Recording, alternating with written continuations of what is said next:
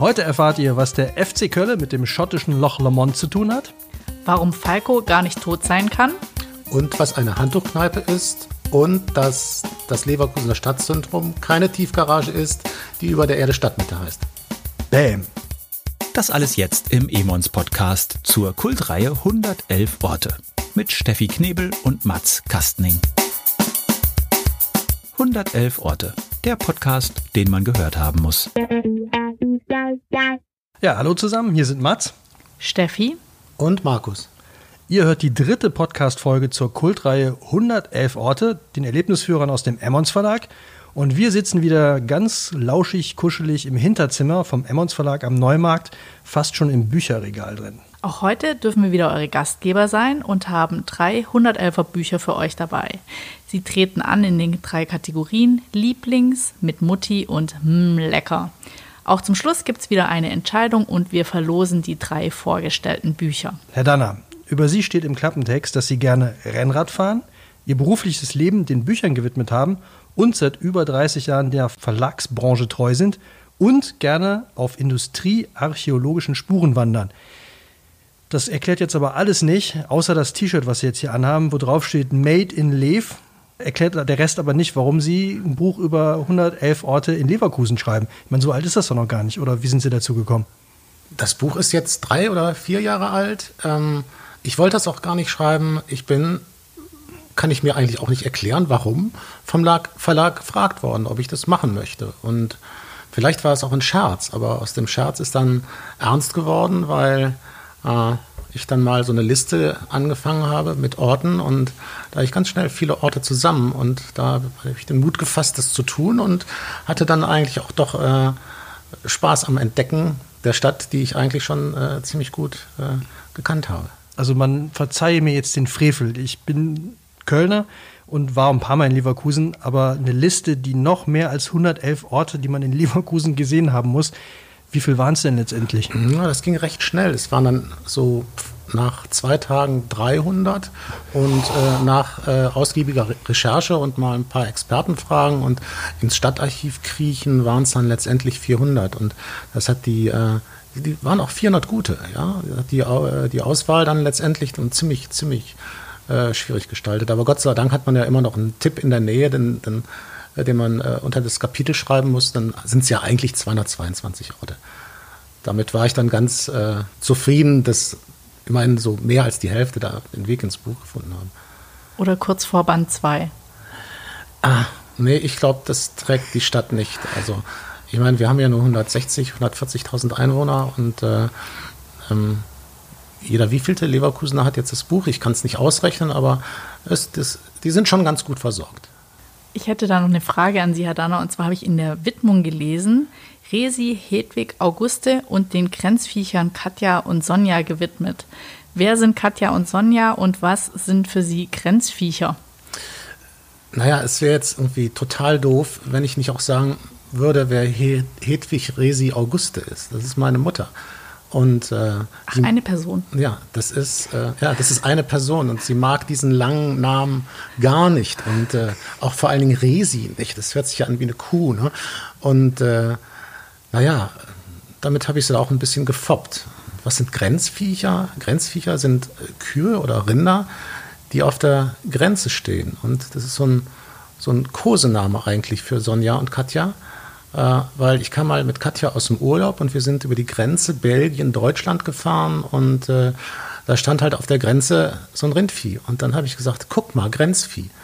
Und da hat sie sich angesprochen gefühlt. Und äh, seitdem äh, trägt sie den Beinamen Grenzvieh. Und weil sie eine kleine Schwester hat, gibt es dann halt das große und das kleine Grenzvieh.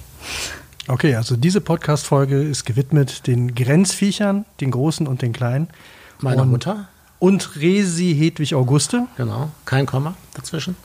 Ich finde es aber, also ich finde es ehrlich gesagt einen schönen Namen. Ja, bis auf die Resi. Hedwig Auguste, das ist ja so ein schöner alter Name, aber was sie sich bei Resi gedacht haben.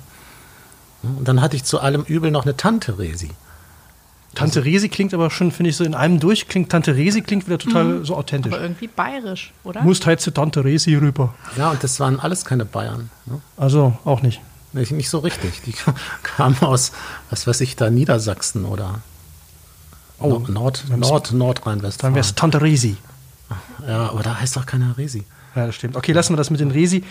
Lass mal loslegen. Es geht wieder um äh, unseren Städte-Battle, um unseren Bücher-Battle. Ich habe mir diesmal rausgesucht, weil ich darf ja nie irgendwie Städte oder so nehmen. 111 Whiskys, die man getrunken haben muss. Das habe ich diesmal gemacht, weil ich ein totaler äh, Whisky-Fan geworden bin in einem Schottland-Urlaub, den ich nicht mit dem Rennrad gemacht habe, muss ich zugeben. Ich war mit dem Motorrad unterwegs und habe abends in einem Pub ein Whisky bestellt und dann guckte mich die Barkeeperin total entgeistert an und dann habe ich hinter ihr gesehen, dass die ganze Wand voll mit Whiskys war und sie einfach nur meinte, which one? Und dann habe ich mich so, ah ja, your choice, hehe, irgendwie so rausgeredet und dann habe ich mich in dem Urlaub aber so durch ein paar Whiskys durchprobiert und jetzt die Chance genutzt, genutzt mal zu gucken, was äh, kann Whisky eigentlich alles so. Ich habe hier auch mal Flasche Teachers mitgebracht, dann äh, als Bestechungsversuch. Was Ja. hast du dabei? Das war sicher ein ganz harter Es Job, sich in dieses hart. Buch einzuarbeiten und vor allem die ganzen Whiskys Test zu trinken. Ähm, ich habe mich durch die Linser, die Sachertorte, den Topfenstrudel und den Schlagobers gearbeitet. Nein, ich war jetzt nicht. Klingt auch schlimm. Ja, war sehr anstrengend. Ich habe die 111 Orte in Wien, die man gesehen haben muss, mir ausgesucht, weil ich Wien gnadenlos charmant finde, weil ich absolut auf Kaffee stehe und äh, in Wien Kaffee trinken oder im Kaffeehaus sitzen ja quasi so ein mehr als ein Hobby ist. Das ist eigentlich so eine Beschäftigung. Das äh, zählt bei denen ganz anders wie bei uns. Und ähm, ich muss ja zugeben, ich habe früher auch immer Sissy-Filme geschaut. Na bravo, dann legen wir los. Lieblings. Ja, Herr Danner, Sie sind unser Gast, Sie dürfen eröffnen. Was ist Ihr Lieblings, was auch immer in Leverkusen? Mein Lieblingsort in Leverkusen ist ähm, ein ganz schnöder Kleingartenverein, der nichts groß zu bieten hat. Aber er liegt halt wie so ein Kleingartenverein unter einem Bahndamm und man kann da sitzen abends und auf der Bank und, und so ein krummes Bänkli und ein Bier trinken und eine Zigarette rauchen und die Gedanken schweifen lassen und den äh, alteingesessenen Kleingärtnern bei der Arbeit zu schauen, der ist auch nicht so ausgeputzt. Die Hütten sind so ein bisschen verfallen schon und der hat so was Morbides. Also der wird vielleicht sogar nach Wien passen. Aber ähm, wenn man da abends sitzt und die Züge dann über den Bahndamm rauschen und die rauschen dann von Genua nach Rotterdam auf dieser langen Bahnstrecke und dieser, dieser Kleingarten, der liegt irgendwo äh, dazwischen, der liegt auch an einem Fluss, das ist auch sehr romantisch gelegen. Und dieser, dieser Fluss, der, dieses Flüsschen mündet dann ja in die, in die Wupper und dieses Flüsschen, oder die Wupper mündet dann in den Rhein und der Rhein fließt ja dann auch irgendwann nach Rotterdam. Und wenn man da auf dieser Scholle sitzt, dann bekommt man so ein, so ein Fernweh, man bekommt Lust auf, auf Genua und die Niederlande und dann geht die Sonne unter und der Mond geht auf. Und das ist, ist ein bezaubernder Ort, ein bezaubernder Ort der Ruhe. Und ähm, ich habe dann am Ende des Kapitels geschrieben, wenn ich das mal so kurz äh, dann wenn es mal kitschig werden darf. Abends, wenn die Pforten zur Anlage geschlossen sind, findet sich draußen am Saumpfad unter den dichten Brombeersträuchern am Bahndamm noch eine krumme Ruhebank zum Verweilen. Während über den Garten die Sonne versinkt und die wenigen Lampen an den Pfählen mit Keramikisolatoren die Gartenhecken in ein fremdes, schummriges Licht tauchen, rauscht Zug um Zug Richtung Meer. Also es ist schon sehr schön jetzt. Ja, ich, ja. ich bin auch Mhm. total in der Stimmung drin. Und ich finde es unglaublich, weil mit Kleingarten verbinde ich meistens so, so eine gewisse Strenge, dass man Dinge so tun muss, wie es die Nachbarn auch machen, dass es Regeln gibt. Aber wenn das so ein offener, eher alternativer Kleingarten ist, wo man auch zum Grillen hingehen kann oder eben abends die Leute sich treffen, weil sie ihre Blumen gießen, dann finde ich das, also von, die von Ihnen beschrieben- beschriebene Stimmung finde ich wirklich sehr ergreifend schon fast. Ja, es ist halt, es ist, das ist schon ein strenger Strebergarten, glaube ich. Aber Eher ein Strebergarten. Ja, ein, ja, ein Strebergarten ist einer, glaube ich, da, da werden die Regeln eingehalten und da wird auch drauf geachtet. Aber ähm, er ist halt nicht so rausgeputzt, weil er schon ein gewisses Alter hat. Und auch die zusammengeschnittenen Bäume da, die haben schon eine gewisse Substanz. Ja, Aber darf man denn da jetzt als Außenstehender Nicht-Kleingärtner überhaupt rein? Oder ja, natürlich. da Die, das, der ist offen und da kann man durchspa durchspazieren. Und da habe ich mich auch mit Leuten unterhalten. Das war auch sehr schön. Und ähm, ja, das ist aufgrund dieser Bahnlinie und viele Schrebergärten liegen ja an Bahnlinien. Das ist eigentlich so, so die, die Mutter aller Kleingärten und deswegen hat er auch äh, Eingang genommen ins Buch. Und äh, das ist das, diese Diskrepanz zwischen der, der eigenen Scholle, des Festhaltens und dieser, dieser, ne, dieser, ja auch dieses Regelwerks. Ich finde das sehr romantisch. Von Leverkusen in die Welt. Okay, Steff, was setzt du mit Wien mit deinem Lieblingstermin? Also wir sind ja jetzt schon so ein bisschen in der Stimmung. Sie hatten gerade das Wort morbide in den Mund genommen. Ähm, ich habe mir ausgesucht als Lieblings das Falco-Grab. Das Falco-Grab ist ein Monument, sieht bis aus wie ein Obelisk, relativ groß und davor ist eine Glasscheibe, auf der Falco eben lebensgroß abgebildet ist und die Arme ausbreitet. Und jetzt hat jeder Falco-Fan natürlich die Chance, sich davor mit einem Selfie ablichten zu lassen. Also Falco kann eigentlich gar nicht sterben, sondern mit diesem Bild steigt er quasi empor. Das fand ich ziemlich schön. Und das wäre so mein Lieblings. Und was ich daran eben toll fand, die Wiener haben ja so eine besondere Beziehung zum Tod oder zu ihren Leichen. Die haben dafür auch einen stehenden Begriff, der heißt die schöne Leich. Und da auch ein kleiner poetischer Spruch, im Sterben offenbart sich die Kunst zu leben. Das fand ich eigentlich ziemlich beeindruckend und dachte, wenn ich in Wien bin, ich war letztes Jahr dort, wusste nicht, dass es diesen Ort gibt. Ähm, wenn ich wieder dort bin, werde ich auf jeden Fall vorbeigehen. Der ist aber doch gar nicht in Wien gestorben, oder? Der ist nicht in Wien gestorben, aber der ist dort begraben. Ist er nicht auf Mallorca gestorben? Oder Teneriffa? Ibiza? Oder Ibiza? Ja, irgende, auf irgendeiner Insel auf jeden ich Fall. glaube, Autounfall, oder? Zu schnell gewesen? Irgendwie sowas? Ich glaube, das war, man weiß das gar nicht so genau, oder? Sie, Sie haben ja hier die Geheiminformationen über äh, aus alten Musikertagen noch, wenn ich das noch richtig im Kopf habe von vorhin. Gibt es Nee. da irgendwie noch eine. Nee, zu, zu Falco gibt es da keine Verbindung. Mit dem hatten wir nie was zu tun im alten Verlag. Aber ähm, na, gibt schon eine Verbindung zu Falco. Also wir hatten so eine Falco-Phase. Wir hatten so eine Okay, Falco-Phase. jetzt raus damit, die Falco-Phase. Ja, da sind wir mit dem 230C Mercedes Coupé der Mutter eines Freundes äh, immer nach Münster gedüst und äh, haben da Falco gehört. Ich glaube, das, das, da gab es noch Kassetten, ne? mit Kassetten. Und da, Ja. und da gab Wir können uns erinnern. da gab's, da gab's ein Album mit einem Song äh, Junge Römer. Und äh, das haben wir gern gehört. Und äh, daran habe ich mich jetzt erinnert, als Sie das gerade erzählt haben. Und da hat es mich auch schon auch ein bisschen geschauert. Wow, dann äh, ich weiß jetzt, ich kann mit meinem jedenfalls bei Ihnen nicht landen, weil es geht um die FC-Hymne. Das wird jetzt eine harte Nummer, glaube ich. Da komme ich nicht. Äh, ja, Wir wollten, wollten wir nicht noch Falco-Lieder singen? ich überlege gerade, junge Römer sagt mir jetzt gar nichts. Ja, man kennt ja Genie, was kennt man noch, den Kommissar, aber Amadeus, Amadeus. ja, das kennt man auch. Oder- Aber es gibt, es gibt Songs, Hello. Vienna Oh. Calling. ja, aber mein vor junge, junge Römer noch äh, bester Falco-Song, Maschine brennt. Oh, Stopp, Retour, wo ist mein Fallschirm nur? Oh, oh, oh, oh, oh, oh, oh. Ah, Stopp, Moment, der letzte Enge rennt. Das ist kein Wunder, weil Maschine brennt. Richtig. Boah, das ist aber. War, war das noch vor äh, der Kommissar? Nee, das, das war äh, nach der Kommissar. Relativ bald, glaube ich so. Boah, den habe ich jetzt aber auch 100 Jahre nicht mehr gehört. Äh, super. Ja. Ja, also ich glaube, bald den Falco-Punkt bekommen Sie fürs Einsingen. Ja, da hast du jetzt äh, hast du eine Tür ja, habe ich aufgemacht. eine ganz große Tür War, war, aufgemacht. war aber schön schief. Ne? Ja, super. Aber den Gast hier erstmal äh, ist auf allen Feldern bewandert. Haben wir ein Ja. bisschen unterschätzt hier. Nicht nur Leverkusen. Gut, dann ich versuche es trotzdem jetzt nochmal hier mit, mit dem FC. Ähm, ich habe ja Whiskys und äh, es gibt einen Whisky, der heißt Loch Lomond, Single Malt Scotch. Und das Loch Lomond ist ein schottischer See, der die Lowlands mit den Highlands verbindet. Und dazu gibt es eine Geschichte. Und zwar, die ist in, einer- kommt aus dem Gedicht The Bonnie Banks O Loch Lomond. Und das ist auch ein Song. Und in dieser Geschichte geht es um zwei Brüder, die im Krieg irgendwann in Schottland festgenommen wurden und dann zurück in die Heimat wollten. Die haben einen Brief geschrieben an ihre Geliebten und haben dann geschrieben, dass der eine über die High Road zurückkehrt und der andere über die Low Road. Und die High Road war die über die Berge, das heißt, der hat es lebend geschafft.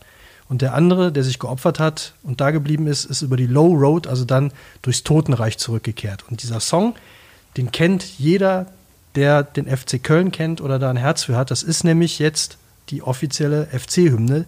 Und One take the high road and one take the low. Das haben die jetzt umgedichtet und haben da die FC-Hymne draus gemacht. Und das ist, finde ich, immer noch ein sehr ergreifender, herzerwärmender Song. Aber ich merke schon, ich komme ja, da kommt der kritische Blick mit dem Made in Lev. Da kommt gleich was. Das kann ich jetzt nicht so wirklich mit punkten. Ich merke schon. Also, Mich rührt es immer wieder. ja, das, aber für Rührung kriegen wir jetzt hier nicht wirklich Ja, die Punkte, nix. oder? Nee. Wir zerreißen Ziegen, werden jeden suchen, wir sind Söhne Leverkusens. Okay. Also ich würde sagen, können wir jetzt weitermachen mit Mutti, sonst entbrennt hier noch ein größerer Ja, Fußballfanstreit. noch, noch ist ein Tisch zwischen uns. Ich wollte sagen, wir betteln uns hier gegen Bücher und nicht äh, pro Fußballvereine. Die Herren. Okay, Ja, ihr habt mich nach Köln gelockt. ja, das stimmt, das stimmt. Das haben wir auch gern getan. Mit Mutti. Okay, mit Mutti. Ich habe mir in Wien was ausgesucht. Also ich bin mir relativ sicher, meine Mutter würde lieber Fiaker fahren oder sich die Hofreitschule anschauen. Aber ich habe mir für sie überlegt, dass ich ins Kriminalmuseum gehen möchte mit all seinen Toten. Und zwar, äh, was ich an dem Museum total sensationell fand, war, dass das, dass das Museum so ein bisschen die Abgründe der Wiener Seele freilegt. Also jeder, der ein verletztes Herz hatte oder Dinge nicht abwarten konnte, hat seinen Partner, Freund gegenüber umgebracht. Also nicht jeder, aber ein paar. Und in diesem Museum werden eben zerlegte Opfer, wie man das Ganze machen konnte, mit Säge in Koffern transportiert zur Donau dargestellt und unterschieden wird. Und das fand ich das ähm, Spannendste in Raubmord, Lustmord, Giftmord, Vatermord und Prostituiertenmord. Also für alle Krimi-Liebhaber und meine Mutter liebt Krimis, die würde ich da hinschleppen und mir mal anschauen, was die, was die Wiener so mit den Leichen angestellt haben. Okay, wir ziehen das Morbide jetzt schon krass dann durch. Ja, und dort, das ist in einem Gewölbekeller, also es riecht dort auch nach Mord. Der guckt schon wieder so böse. Ich, hab- ich kriege allmählich Angst hier auf der. Gott sei Dank ist noch ein Tisch dazwischen. Jetzt bin ich froh, dass. ich mal, oder brauchen Sie noch Tipps, um irgendwie Opfer mit der Säge zu zerlegen? Oder ist da in Leverkusen macht Säurebad wahrscheinlich, oder? Also Mord aus Leidenschaft. komischerweise ist in Leverkusen nie was wirklich Schlimmes passiert. Man, Da gibt es So genug Chemie wahrscheinlich, um die Leichen verschwinden zu lassen. für ein ein Pärchenmord mal in den 50er Jahren, aber ansonsten wüsste ich nichts. Ich dachte immer, der Jürgen Bartsch, der wäre bei uns durch den Vorgarten gelaufen, aber das war nur ein Meer, das ich nicht in den Wald renne als kleines Kind. Oder. Okay, ja, hart in Leverkusen. Okay, dann sind wir gespannt, was Sie mit Ihrer Mutti machen. Mit der Mutti geht es natürlich am Wochenende bei Sonnenschein ans Baggerloch, weil in Leverkusen gibt es ein Baggerloch. Ich habe das die Leverkusener Riviera genannt, weil es wirklich ein schönes Baggerloch ist. Es ist sehr tief, das Wasser ist fantastisch. Es gibt einen Sandstrand und äh, es ist auch an Wochenenden eigentlich äh, nicht sehr bevölkert, weil man muss ein bisschen gehen vom nächsten Einkaufszentrum, die Bierkästen dahin zu schleppen. Das dauert schon ein bisschen, da muss man fit sein. Und äh, trotzdem stellt sich da im Sommer dann so ein munteres Völkchen ein und äh, da wird dann halt Nahurlaub gemacht. Und das sieht so aus, um nochmal äh, den Fußball zu Bezug zu kriegen, ja. Aber Natürlich. jetzt mal, jetzt mal ganz ohne FC oder so. Das geht auch. Oma raucht. Mutti pumpt das Schlauchboot auf. Vati köpft das zweite Kölsch. Mesut, Chiara und Natascha dürfen mit Weingummischlangen spielen. Der Lautsprecher eines Miniradios kräht Sabine Töpper Wiens Bundesliga-Konferenzminute aus Mönchengladbach über den Sand. Und in der Ferne ziehen zwei Triathleten in Neopren ihre Bahn. Am Hang des Ostufers über dem Halbweg haben die Nackten ihr Nischenplätzchen gefunden. Darf man da auch grillen an dem Baggersee? Da darf man eigentlich nichts, aber jeder macht natürlich alles. ist so ein Anarcho-Baggersee, sehr gut. Und das klingt jetzt auch eben schon so, so ein bisschen, so ist Leverkusen so äh, neben Köln so der, ein ruhigerer Ort, also wo man einfach irgendwie so, ja, lass mal Köln da drüben liegen und dafür haben wir hier unsere Ruhe. Also es ist eigentlich so ein, so ein linksrheinisch, rechtsrheinisch äh, Verhältnis. Also jetzt von, wenn man jetzt mal ni- nicht bis nach Düsseldorf denkt, sondern auf der anderen Seite ist schon ein bisschen weniger los. Und es gibt auch in Leverkusen ein Stadtzentrum, also ein Parkhaus, was über der Erde Stadtmitte heißt. Und ja, da, da sind schon auch jetzt am Samstag viele Leute, ne? aber so in den, in den Vororten oder Dörfchen, das ist ja eigentlich eher eine Sammlung aus, aus, aus Dörfchen oder so auch 50er-Jahre-Siedlungen für die Bayern-Mitarbeiter. Da ist erschreckend wenig los.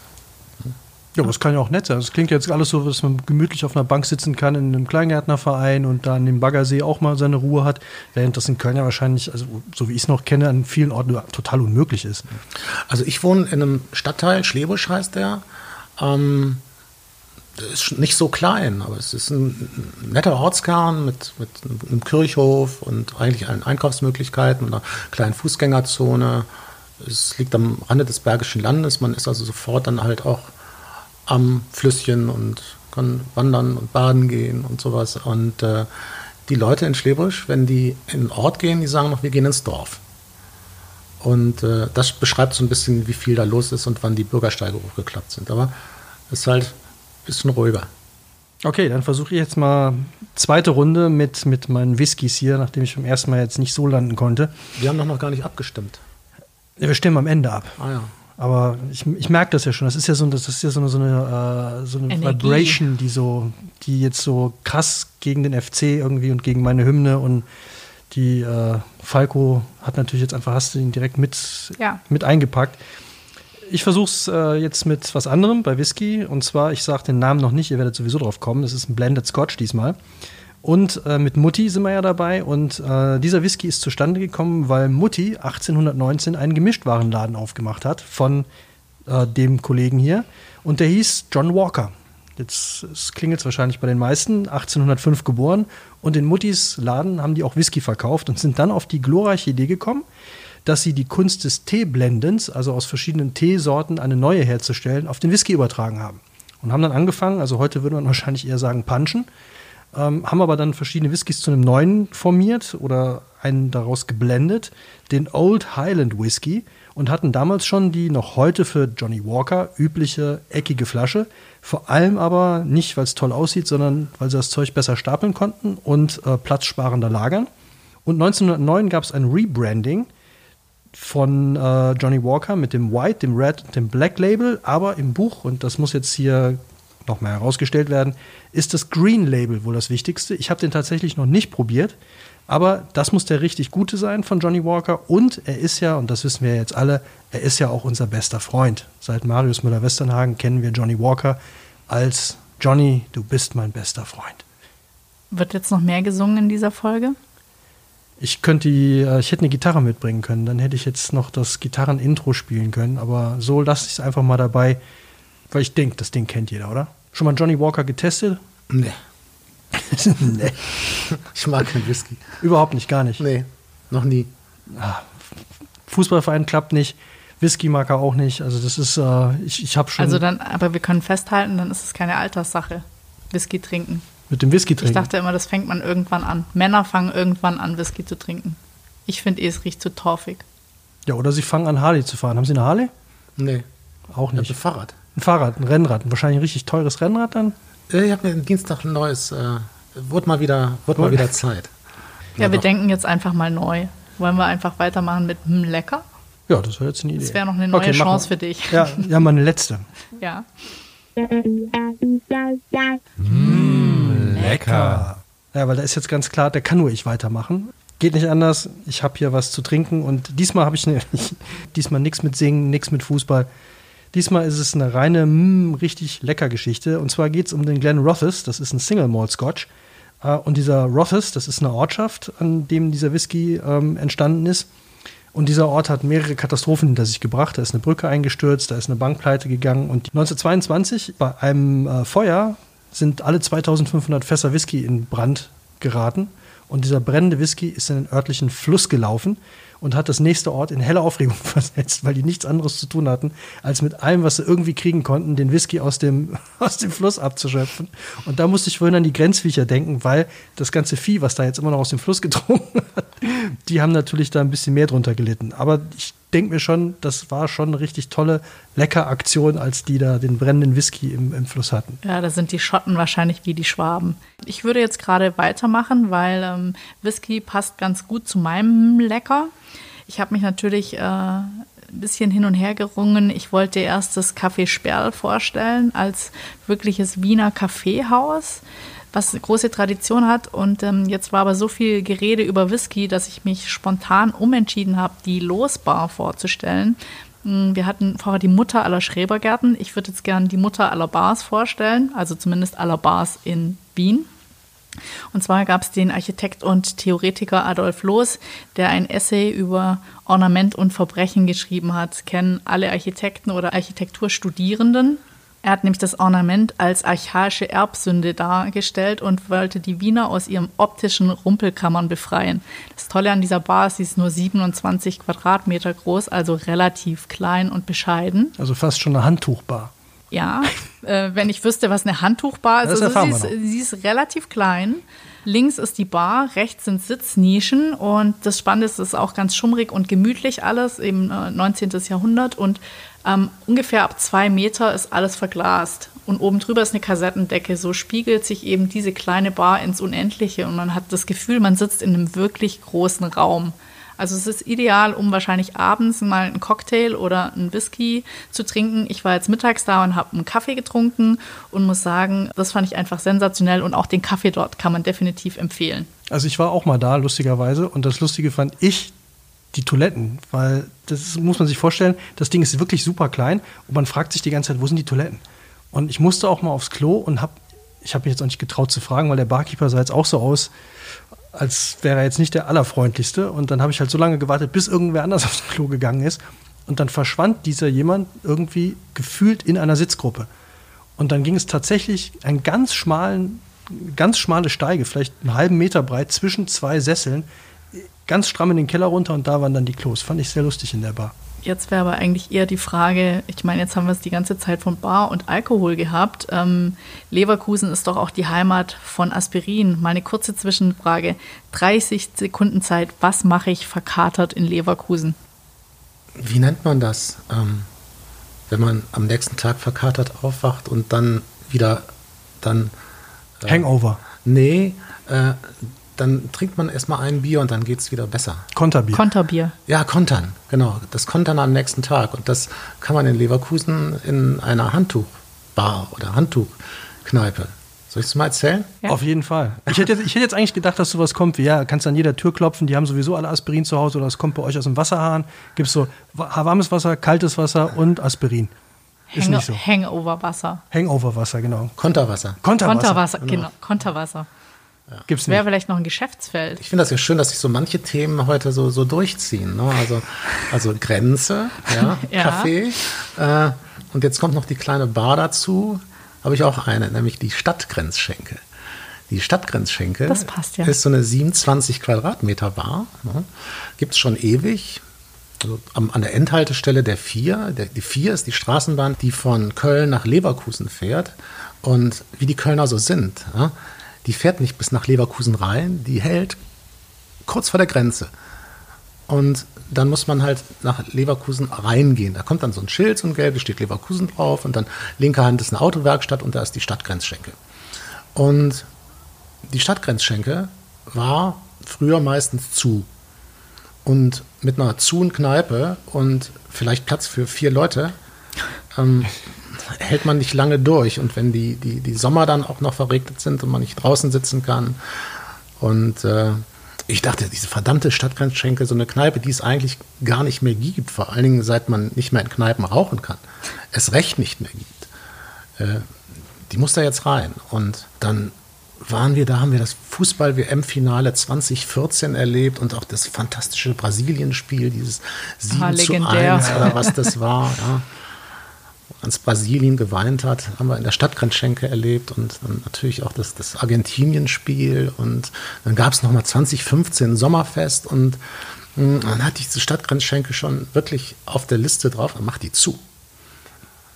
Jetzt kannst du Unfair. ja, jetzt kannst du nicht äh, irgendwas über eine zu Kneipe schreiben, aber ich, ich hatte, ich habe dann, ich habe gesagt, ich mache das. Ich schreibe über eine geschlossene Kneipe.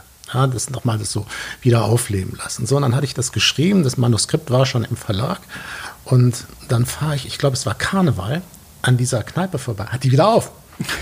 Super. So, ganzen Artikel wieder umschreiben, auf lebendige Kneipe, den neuen Wirt äh, äh, interviewen und äh, was er so vorhat. Und äh, der war ein bisschen faul, hat nichts aus dem Laden gemacht. Ne? Und äh, war das Buch draußen mit einer offenen Kneipe und dann war die Kneipe wieder zu.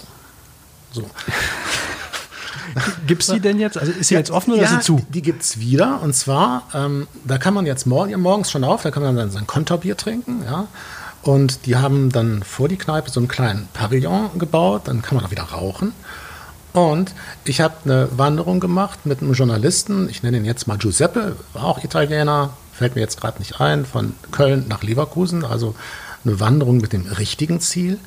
Und äh, habe ihm versprochen, wir trinken nachher, wir gehen was trinken. Also in Köln haben wir dann so, wie das in Köln so üblich ist, halt so eine, so eine, so eine, so eine Limo getrunken, so ein, nicht kein kölsches Wasser, aber so ein Birnenlimo, war auch sehr nett. Und dann dachte ich mir, wir trinken dann dann und äh, nee, der wollte dann aber in der Stadt Grenzschenke ein Espresso haben. Das klingt jetzt schon nach einer schlechten Idee. Nee, Nee? Nee, der war baff. Ne? Der, Echt? der Giuseppe war baff, denn er bekam einen astreinen Espresso oder Espresso oder wie das heißt, mit einem Glas Wasser ja, für 1,50 Euro. Das ist ja wie in Italien. Ja, es sind aber, glaube ich, Rumänen. Ja?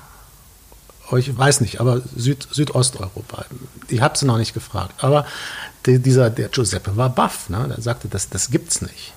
In Köln bezahlst du für so einen Espresso 4 Euro ja, und kriegst noch nicht mal ein Glas Wasser dazu. Der hat auch einen schönen Artikel draus gemacht. Über die Wanderung mit dem richtigen Ziel und den Espresso. In der Stadt Grenzschenkel. Und sie gibt es wieder. Das ist, Die äh, gibt's wieder.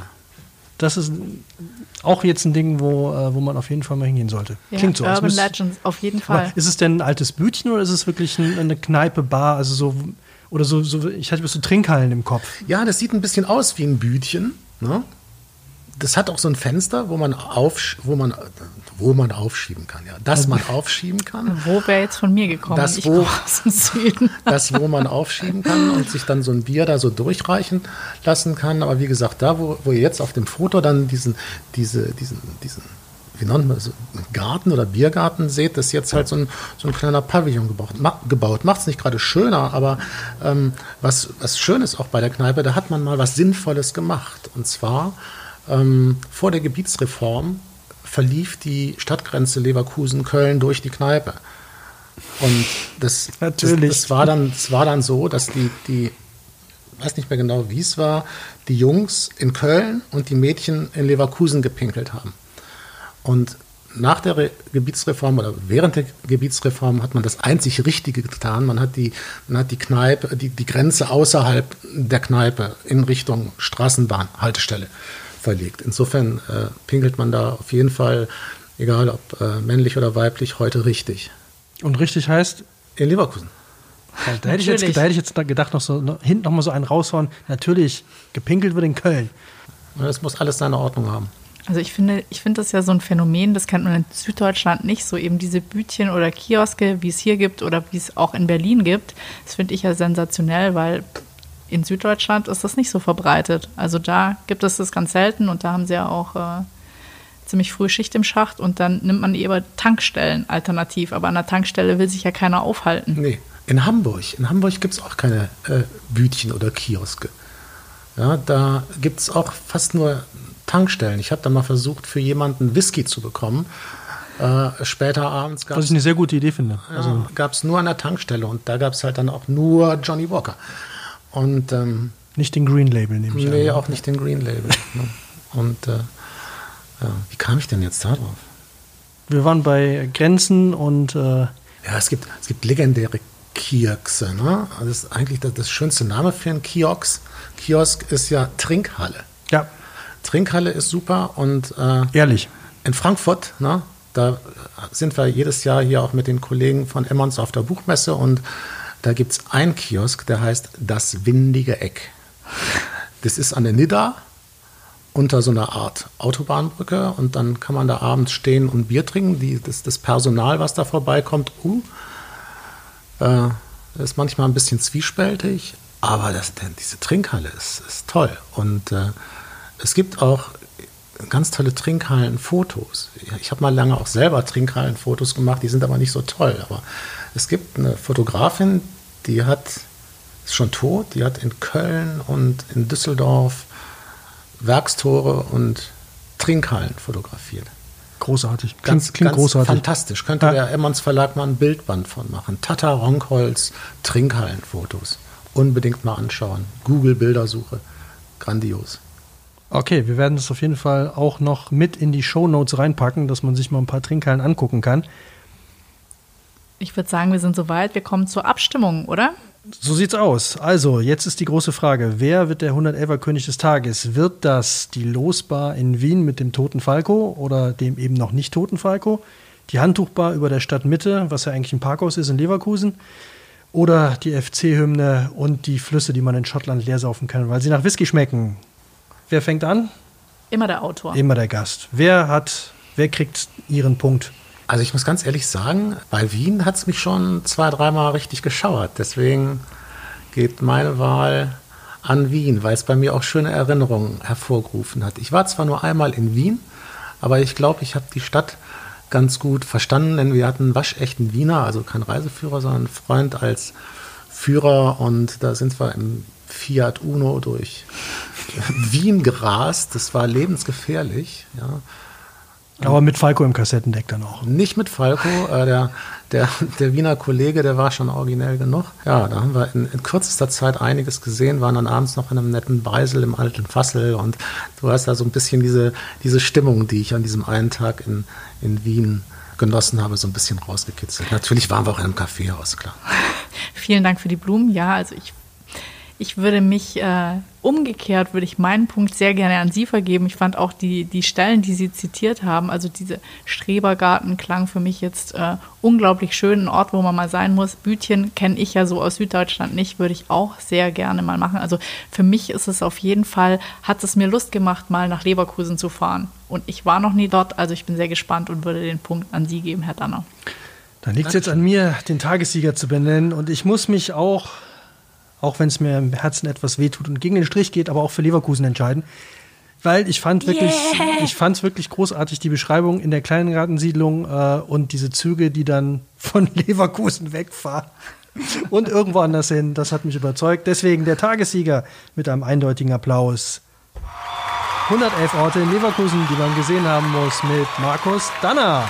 Dankeschön. Herr Danner, vielen, vielen Dank, dass Sie da waren. Sie haben uns noch für unsere Hörer was dagelassen. Eine kleine Tour, die ein paar Orte aus dem Buch miteinander verbindet. Könnt ihr euch runterladen in unseren Show Notes, ausdrucken, mitnehmen und dann, wer Lust hat, einfach mal selber losziehen, Leverkusen entdecken. Parkmöglichkeiten gibt es ja, haben wir gehört. Äh, Gärten kann man auch angucken und zu trinken gibt es auch genug. Was ihr natürlich noch braucht, ist das Buch. Und das findet ihr überall, wo es Bücher gibt. Am besten supportet ihr euren Local Book Dealer, euren Buchhändler vor Ort. Ihr könnt es allerdings auch direkt bei Emmons bestellen oder wir haben noch eine andere Möglichkeit für euch. Wir haben eine Facebook-Seite, die 111 Orte. Wenn ihr sie noch nicht geliked habt, dann wäre jetzt der Zeitpunkt, das zu tun. Lasst uns einfach einen Kommentar da mit euren Tipps, was man in Leverkusen machen kann, worauf ihr in Wien Lust habt oder welcher Whisky euch am besten schmeckt. Als kleines Dankeschön werden wir die vorgestellten Bücher dann verlosen und ich hoffe, Herr Danner unterschreibt uns auch noch die 111 Orte aus Leverkusen, die man gesehen haben muss. Ansonsten findet ihr den Link direkt in den Show Notes unten. Andere Frage, Herr Danner, machen Sie auch Live-Lesungen? Ist da irgendwas geplant in nächster Zeit? Ach, ich mache immer mal äh, Wanderungen mit Interessierten oder Fahrradtouren. Da muss man mich einfach über die Webseite mal ansprechen. 111leverkusen.de ist das, glaube ich. Und äh, da kann man mich buchen. Ja, wunderbar. Also ich kann es nur empfehlen, wer dieses wunderbare T-Shirt mal live sehen will und dieser sonoren Stimme noch mal in echt lauschen will und sich durch Leverkusen führen. Wir verlinken das auf jeden Fall. Ansonsten abonniert unseren Podcast, nehmt ihn mit zu einem ersten Date oder auf den Friedhof zu Falco, hört ihn auf Reisen oder im nächsten Pub beim Whisky-Tasting. Oder lasst uns noch eine Bewertung auf iTunes da und nicht vergessen, 100 Orte sind 11 zu wenig. wenig. Macht's gut, ciao. Tschüss. 111 Orte. Der Podcast, den man wiederhören muss. Konzept und Produktion Audiotextur.